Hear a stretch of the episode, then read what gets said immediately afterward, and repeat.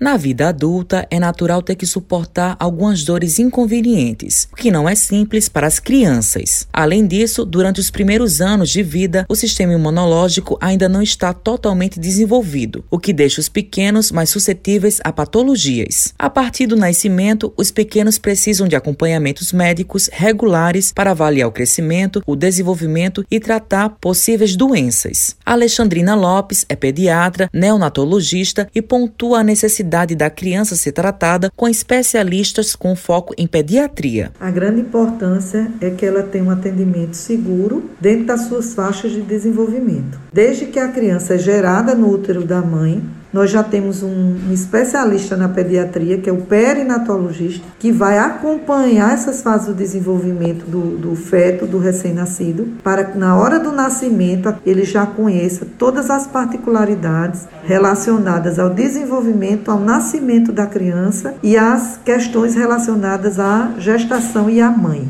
A médica fala quais são os principais cuidados com as crianças e suas possíveis patologias. A criança é acompanhada com um neonatologista até 28 dias, em que ele vai fazer o que? Avaliação com o teste do pezinho, o teste do olhinho, vai solicitar o teste da linguinha pelo especialista. Ele vai fazer a puericultura desta criança, que é um, um momento de prevenção de doenças futuras. Assim como todas as especialidades chegando até a adolescência, em que o ebiatra que é o especialista dentro da pediatria, ele vai ter todo o know-how para saber o que o adolescente está passando. A Alexandrina destaca qual o diferencial dos tratamentos realizados por especialistas em pediatria. A pediatria é a especialidade da prevenção. Né? A partir daquela criança em que é, ela é bem acompanhada pelo pediatra, nós vamos evitar muitas vezes cardiopatias, dislipidemias, hipertensão, obesidade